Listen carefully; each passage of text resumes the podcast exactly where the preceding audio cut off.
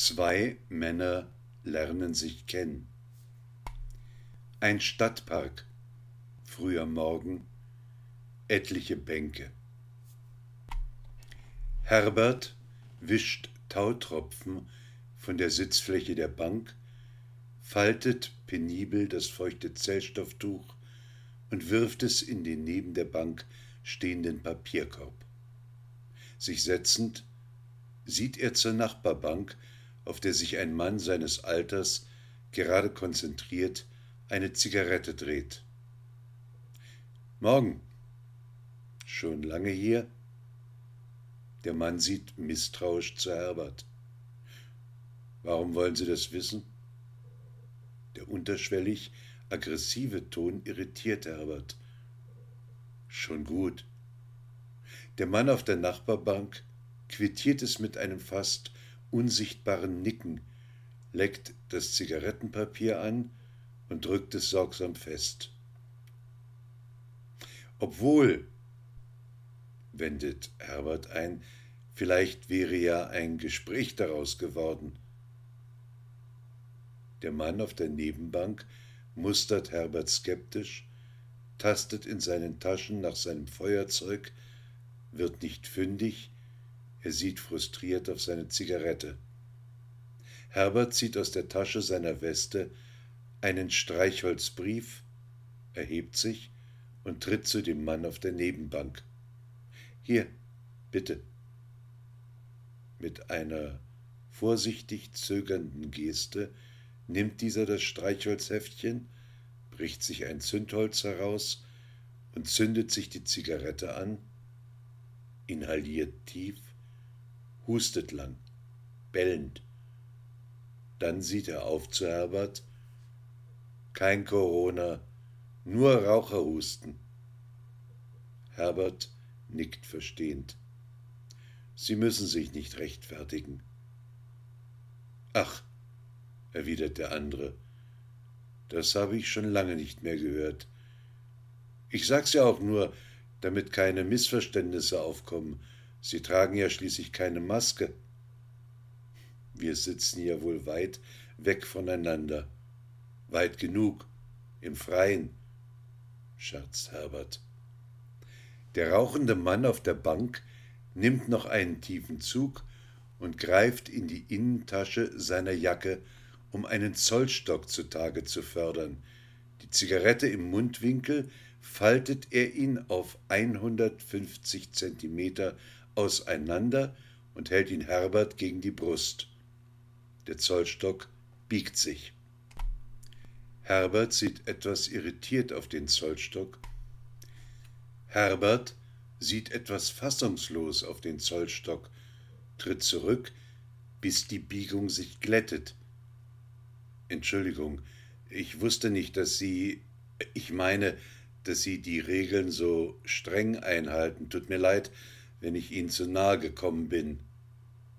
Der Mann lässt grinsend den Zollstock sinken. Sonst hätte ich ja die Streichhölzer nicht gekriegt. Herbert streckt die Hand aus. Dürfte ich die wiederhaben? Entschuldigung, lässt sich der Raucher auf der Bank vernehmen und hält das Streichholzbriefchen Herbert entgegen. Wie schnell man die Regeln des Anstands vergisst. Herbert nimmt das Streichholzbriefchen zurück und wendet sich in Richtung der Nebenbank. Sind Sie von hier? fragt der Mann ihm in den Rücken. Sie meinen aus dem Osten? Nein. Spielt das eine Rolle?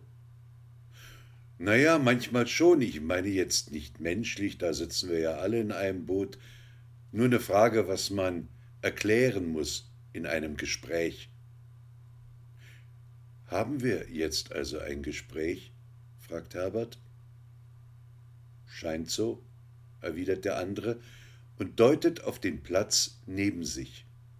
Herbert sieht auf die Bank. Wollen Sie nicht mit Ihrem Zollstock nachmessen? spöttelt er mit einem Lächeln. Muss ich nicht. Da ist eine Markierung. Dort, da, Sehen Sie den Rest? Herbert folgt dem ausgestreckten, nikotingelben Finger, der auf die Lehne der Parkbank zeigt.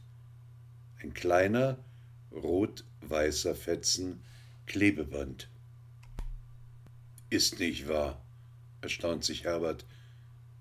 Wer hat das da hingeklebt? Wachsame, besorgte Bürger. Ja, verstehe. Wollen Sie nicht weiterfragen? Wie weiterfragen? Naja, wer die wieder weggemacht hat. Wer? Sie. Nein, andere, wachsame, besorgte Bürger. Herbert lacht kurz auf und setzt sich. Schön, wie wir uns also alle umeinander sorgen. Aber Ihr Zollstock? Ziviler Ungehorsam. Der Zollstock, wendet Herbert überrascht ein. Für die Mindestabstände zwischen der Polizei und mir, wenn sie einem auf die Pelle rücken, von wegen Abstand im öffentlichen Raum. Die schönsten Beweise sind eben haptisch. Sie hatten Probleme mit der Polizei? Ja, ist aber jetzt nicht wichtig. Oder nur insofern, dass man sich heutzutage gegen alles Mögliche waffnen muss. Herbert nickt lächelnd. Die bis auf wenige Millimeter heruntergerauchte Zigarette unter seinem Absatz begrabend und Papier und Tabak für ein neues Rauchwerkzeug hervorziehend, mehr murmelnd als zugewandt aussprechend, lässt sich der Banknachbar vernehmen, Sein oder nicht sein, das ist hier die Frage, ob's edler im Gemüt die Pfeil und Schleudern des wütenden Geschicks erdulden oder sich waffnend gegen eine See von Plagen, durch Widerstand sie enden? Mit der letzten Zeile liegt sein Blick auf Herbert, forschend. Die Schultern zuckend, nachdenklich, spricht Herbert in Richtung der Stadt, die hinter den Bäumen der Parkanlage dunstig schimmert. Widerstand. Das ist ein großes, das ist ein gefährliches Wort. Vielleicht mehr widerstehen? Der Mann auf der Nebenbank streckt Herbert die fertig gedrehte Zigarette entgegen. So im Sinne von Bleib erschütterbar, doch widersteh? Ja, so in etwa. Und auf die Zigarette deutend sagt Herbert, danke, aber ich rauche nicht mehr. Der andere wirkt überrascht. Aber die Streichhölzer. Nur eine Erinnerung, erwidert Herbert. So wie es sich anhört, keine gute? Meine Frau und ich hatten eine Kneipe. Herbert dreht das Streichholzbriefchen in der Hand mit Raucherlodge. Die Streichholzbriefchen waren unsere kleinen Gimmicks für die Kunden. Verstehe, erwidert der Banknachbar. Jetzt sind ja alle Kneipen dicht.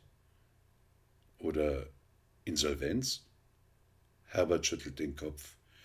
Nein, nein, die Kneipe habe ich noch, aber meine Frau, sie ist äh, gestorben. Sein Nebenmann, vorsichtig, zögernd, an Nein, weder an noch mit Corona, aber durch. Meine Frau war sowas wie das Herz der Kneipe. Sie brauchte das, die Menschen. Und die wurden weniger und weniger, und als wir kurz mal wieder aufmachen durften, da waren die, die kamen, verbittert, misstrauisch, einer des anderen Teufel. Die haben beim Bier nicht mehr gequatscht, Dampf abgelassen, die sind einander an die Kehle. Vielleicht waren sie es ja schon immer, wendet sein Banknachbar ein. Herbert sieht irritiert zu Horst. Na ja, wenn etwas in der Geschichte passiert, meint Horst, so ein harter Schnitt, dann sind ja immer noch dieselben Menschen da. Und aufeinander einschlagen, mit Worten oder vielleicht auch wirklich, kommt daher, dass man möchte, dass es dem anderen auch weh tut, dass es ihm auf keinen Fall besser geht als einem selbst. Entschuldigung, ich hatte Sie unterbrochen. Meine Frau jedenfalls hat das nicht mehr ausgehalten. Die ist stiller geworden, immer stiller und immer, wie soll ich es sagen, durchsichtiger. Ich kann da nicht mehr hingehen in die Kneipe, hat sie gesagt, und ist liegen geblieben im Bett oder hat am Fenster gesessen und immer nur noch den Kopf geschüttelt, erst unmerklich, wie ein Tremor, dann andauernd, wie soll ich das sagen, trotzig. Horst nickt verstehend. Gibt es sowas, dass sich jemand umbringen kann, so, so aus dem Kopf heraus? fragt Herbert. Denn das hat sie getan. Sie hat gesagt, ich bringe mich jetzt um. Kein Messer, kein Strick. Sie saß da, hat es gesagt, ganz klar, und hat sich nur mit der Faust gegen das Herz geschlagen. Nicht hart, eher so, wie man, wie man etwas zutiefst glaubhaft machen will. Und dann war sie tot. Von einem dichter werdenden Tränenfilm blicken zu Horst. Würde es Sie trösten, wenn ich sage, ja? fragt Horst. Ich weiß nicht, ich will's nur irgendwie verstehen, warum ich Ihnen nicht helfen konnte. Vielleicht war der gemeinsame Vorrat verbraucht. Wir hätten ja weggehen können. Wirklich? Geredet haben wir darüber, aber. Aber? Naja, so wie man über Pläne redet, wenn man plötzlich einen Sechser im Lotto hätte. Horst nickt. Der alte Brecht, als er noch der ganz, ganz wilde junge Brecht war, hat mal in einem Stück Dickicht der Städte geschrieben, das Chaos ist aufgebraucht, es war die beste Zeit. Herbert wischt sich über die Augen. Was für ein Chaos. Leben, sich wehren, kämpfen, mit der nackten Haut davonkommen, sich neu erfinden, einen guten Feind finden, das verbraucht sich irgendwann. Dann kommt eine Wiederholung. Und irgendwann will man sich nicht wiederholen. Aber ich war doch ihr Mann. Ich. Herbert verstummt. Sie haben dazugehört, wollten Sie doch sagen, oder? Aber ich habe Sie doch geliebt, begehrt Herbert auf, senkt den Kopf, starrt vor sich hin. Horst mustert ihn, zögert einen Moment, dann Sie haben mich gefragt, ob das möglich ist. Selbstmord aus dem Kopf, aus dem nicht mehr wollen können. Gibt es. Wollen Sie es hören? Herbert nickt. Denn jetzt steig ich in meinen Busen nieder, gleich einem Schacht, und grabe, kalt wie Erz, mir ein vernichtendes Gefühl hervor. Dies Erz, dies läutrig in der Glut des Jammers, hart mir zu Stahl. Tränk es mit Gift sodann, heißätzendem, der Reue, durch und durch. Trag es der Hoffnung ew'gem Amboss zu und schärf und spitz es mir zu einem Dolch, und diesem Dolch jetzt reich ich meine Brust. So, so, so, so und wieder. Nun ist's gut. Herbert, überrascht, fast ungläubig wiederholend, nun ist's gut. Genau das hat sie gesagt. Und sie hat, Herbert sieht Horst an, gelächelt. Horst steckt sich die längst gedrehte Zigarette in den Mund. Darf ich Sie noch mal um Streichhölzer bitten? Herbert reicht seine wortlos an Horst. Horst zündet sich die Zigarette an, reicht die Streichhölzer zurück. Können Sie behalten. Ich habe noch eine ganze Kiste voll davon, erwidert Herbert. Danke, sagt Horst. Horst raucht, nimmt mit spitzen Fingern einen Tabakkrümel von der Zunge, schnipst ihn weg. Das ist doch irgendwoher so, so ein Zitat, oder? fragt Herbert. Penthesilea von Kleist, erwidert Horst. Äh, haben Sie damit beruflich zu tun, so mit Literatur? Ich war mal Bibliothekar. Ich heiße Horst. Herbert, wie schon gesagt, Kneiper, Witwer. Horst zieht nochmals tief an der Zigarette und erhebt sich. Wollen wir uns morgen wieder hier treffen? Herbert nickt sofort, erleichtert. Wann? Ich bin immer da ab vier. Naja, wenn nicht gerade Ausgangssperre ist, dann erst ab fünf. Aber da singen die Vögel schon ganz, ganz anders. Das ist dann schon Konzert, Stimmengewirr. So gegen vier, also nach der Vogeluhr, meldet sich noch jeder Einzelne zu Wort. Vielleicht, so wirft Herbert nachdenklich ein, machen Sie die Ausgangssperre gerade deswegen, wegen der Einzelstimmen. Schon möglich, erwidert Horst. Oder weil Sie von der ganzen Natur nichts verstehen oder weil sie sie verachten.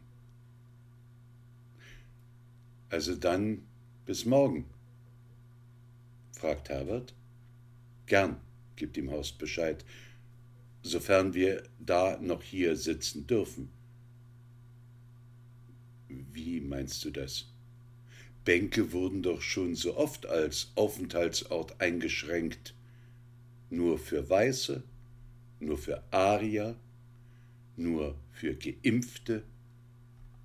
Für den Fall, sagt Herbert lächelnd, bringe ich uns zwei Klappstühle mit. Entschuldigung, ich wusste nicht, dass Sie, ich meine, dass Sie die Regeln so streng einhalten. Tut mir leid, wenn ich Ihnen zu nahe gekommen bin. Der Mann grinst lässt den Zollstock sinken. Sonst hätte ich ja die Streichhölzer nicht gekriegt, lässt er sich vernehmen. Herbert streckt die Hand aus. Dürfte ich die wiederhaben? Entschuldigung, lässt sich der Raucher auf der Bank vernehmen und hält das Streichholzbriefchen Herbert entgegen. Schon komisch, wie schnell man die Regeln des Anstands vergisst. Herbert nimmt das Streichholzbriefchen zurück und wendet sich in Richtung der Nebenbank. Sind Sie von hier? fragt der Mann ihm in den Rücken. Sie meinen aus dem Osten? Nein. Spielt das eine Rolle? Manchmal schon. Ich meine jetzt nicht menschlich, da sitzen wir ja alle in einem gemeinsamen leckgeschlagenen Boot nur eine Frage, was man erklären muss in einem Gespräch. Haben wir jetzt also ein Gespräch? fragt Herbert. Scheint so, erwidert der andere und deutet auf den Platz neben sich. Herbert sieht auf die Bank. Wollen Sie nicht mit Ihrem Zollstock nachmessen? Spöttelt er mit einem Lächeln. Muss ich nicht. Da ist eine Markierung. Dort. Sehen Sie? Da. Genau da. Sehen Sie den Rest? Herbert folgt mit seinem Blick dem ausgestreckten, nikotingelben Finger, der auf die Lehne der Parkbank zeigt. Ein kleiner, rot-weißer Fetzen Klebeband. Ist nicht wahr, erstaunt sich Herbert. Wer hat das dahin geklebt? Wachsame, besorgte Bürger. Ja, klar. Verstehe. Wollen Sie nicht weiterfragen? Was weiterfragen? Naja, wer die wieder weggemacht hat. Wer? Sie? Nein, andere, wachsame, besorgte Bürger. Herbert lacht kurz auf und setzt sich. Schön, wie wir uns also alle umeinander sorgen. Aber Ihr Zollstock? Ein Akt zivilen Ungehorsams. Der Zollstock? wendet Herbert überrascht ein. Für die Mindestabstände zwischen der Polizei und mir, wenn sie einem auf die Pelle rücken, von wegen Abstand im öffentlichen Raum. Die schönsten Beweise sind eben haptisch. Sie hatten Probleme mit der Polizei? Ja, aber ist jetzt nicht so wichtig oder nur insofern, dass man sich heutzutage gegen alles Mögliche waffnen muss. Herbert nickt nachdenklich. Die bis auf wenige Millimeter heruntergerauchte Zigarette unter seinem Absatz begrabend und Papier und Tabak für ein neues Rauchwerkzeug hervorziehend, mehr murmelnd als zugewandt aussprechend, lässt sich der Banknachbar vernehmen, sein oder nicht sein, das ist hier die Frage, ob's Edle im Gemüt die Pfeil und Schleudern des wütenden Geschicks erdulden oder sich waffnen gegen eine See von Plagen, durch Widerstand sie enden. Mit der letzten Zeile liegt sein Blick auf Herbert, forschend, fragend. Die Schultern zuckend, nachdenklich, spricht Herbert in Richtung der Stadt, die hinter den Bäumen der Parkanlage dunstig schimmert. Widerstand. Das ist ein großes, das ist ein gefährliches Wort. Vielleicht doch mehr widerstehen. Der Mann auf der Nebenbank streckt Herbert. Ist nicht wahr, erstaunt sich Herbert. Wer hat das dahin geklebt? Wachsame, besorgte Bürger. Oh, ja, ich verstehe. Ja, wollen Sie nicht weiterfragen? Weiterfragen? Was? Naja, wer das wieder weggemacht hat. Wer? Sie? Andere, anders wachsame, besorgte Bürger. Herbert lacht kurz auf und setzt sich. Schön, wie wir uns also alle umeinander sorgen. Aber Ihr Zollstock, ein Akt zivilen Ungehorsams. Der Zollstock? wendet Herbert überrascht ein. Für die Mindestabstände zwischen der Polizei und mir, wenn sie einem auf die Pelle rücken, von wegen Abstand im öffentlichen Raum. Die schönsten Beweise sind eben haptisch. Sie hatten Probleme mit der Polizei? Ja, ist aber jetzt nicht so wichtig. Äh, oder nur insofern, dass man sich heutzutage gegen alles Mögliche waffnen muss. Herbert nickt, lächelt. Die bis auf wenige Millimeter heruntergerauchte Zigarette unter seinem Absatz begrabend und Papier und Tabak für ein neues Rauchwerkzeug hervorziehend, mehr murmelnd als zugewandt aussprechend, lässt sich der Banknachbar jetzt vernehmen, sein oder nicht sein, das ist hier die Frage, ob's edler im Gemüt, die Pfeil und Schleudern des wütenden Geschicks erdulden oder sich waffnend gegen eine See von Plagen durch Widerstand sie enden. Mit der letzten Zeile liegt sein Blick auf Herbert, forschend, fragend. Die Schultern zuckend nachdenklich spricht Herbert in Richtung der Stadt, die hinter den Bäumen der Parkanlage dunstig schimmert. Widerstand. Das ist ein großes, nein, das ist ein gefährliches Wort. Vielleicht doch mehr widerstehen. Der Mann auf der Bank neben Herbert, die fertig gedrehte Zigarette ihm entgegenreichend, so im Sinne von bleib erschütterbar, doch widersteh? Ja, so in etwa, erwidert Herbert und auf die Zigarette deutend, danke, aber ich rauche nicht mehr. Der andere wirkt überrascht. Aber die Streichhölzer? Nur eine Erinnerung. Nur eine Erinnerung. So wie es sich anhört, keine gute? forscht der Banknachbar nach. Meine Frau und ich hatten eine Kneipe. Herbert dreht das Streichholzbriefchen in der Hand mit Raucherlotsch. Die Streichholzbriefchen waren unsere kleinen Gimmicks für die Kunden. Verstehe. Jetzt sind ja alle Kneipen dicht. Oder, Entschuldigung, wenn ich das fragen darf, Insolvenz? Herbert schüttelt den Kopf. Nein, die Kneipe habe ich noch.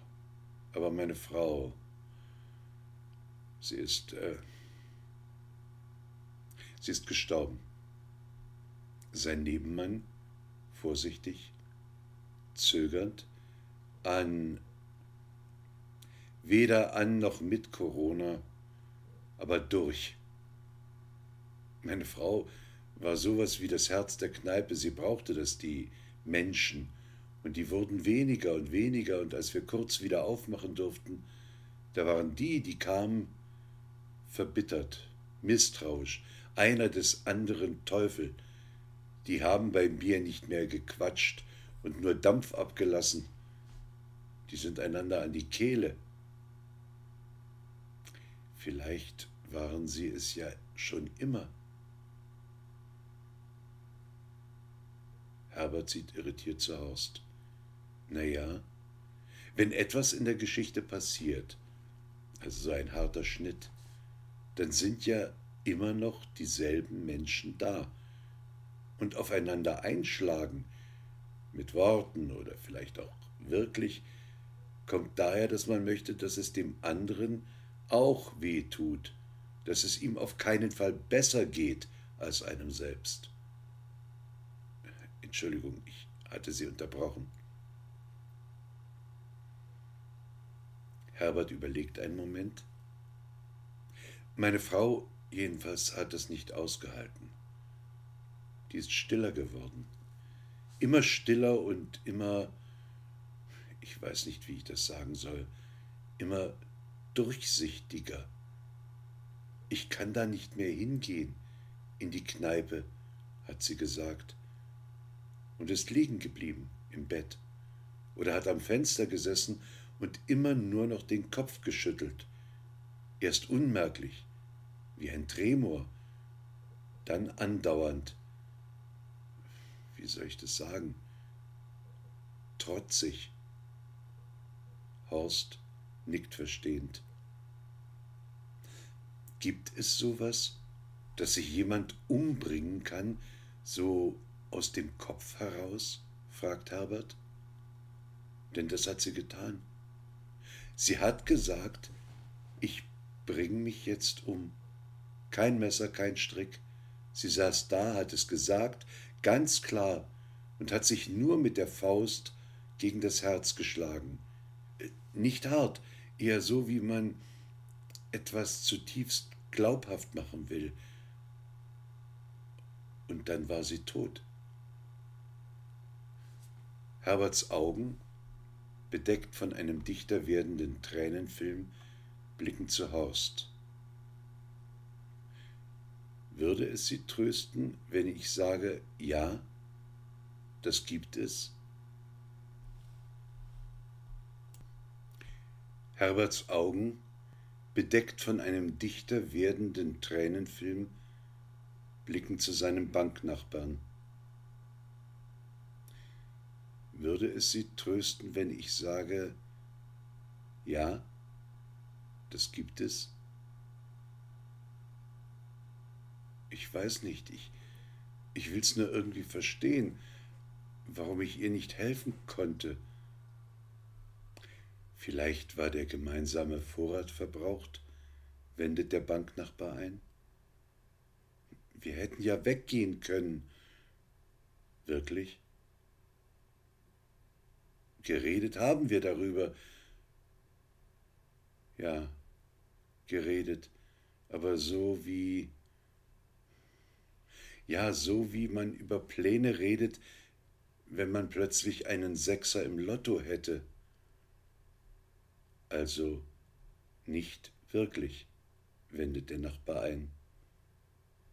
Der alte Brecht, als er noch der ganz, ganz wilde junge Brecht war, hat mal in einem Stück im Dickicht der Städte geschrieben, das Chaos ist aufgebraucht, es war die beste Zeit. Herbert, sich über die Augen wischend, was für ein Chaos.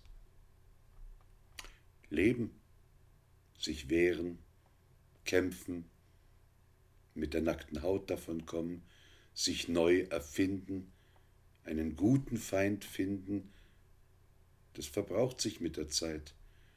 Dann kommt eine Wiederholung und noch eine, und irgendwann will man sich nicht mehr wiederholen. Ich war doch ihr Mann, ich Herbert verstummt nachdenklich. Sie haben dazugehört, wollten Sie doch sagen. Dazu gehört zu diesem Leben. Aber ich habe Sie doch geliebt, begehrt Herbert auf, senkt den Kopf, starrt vor sich hin.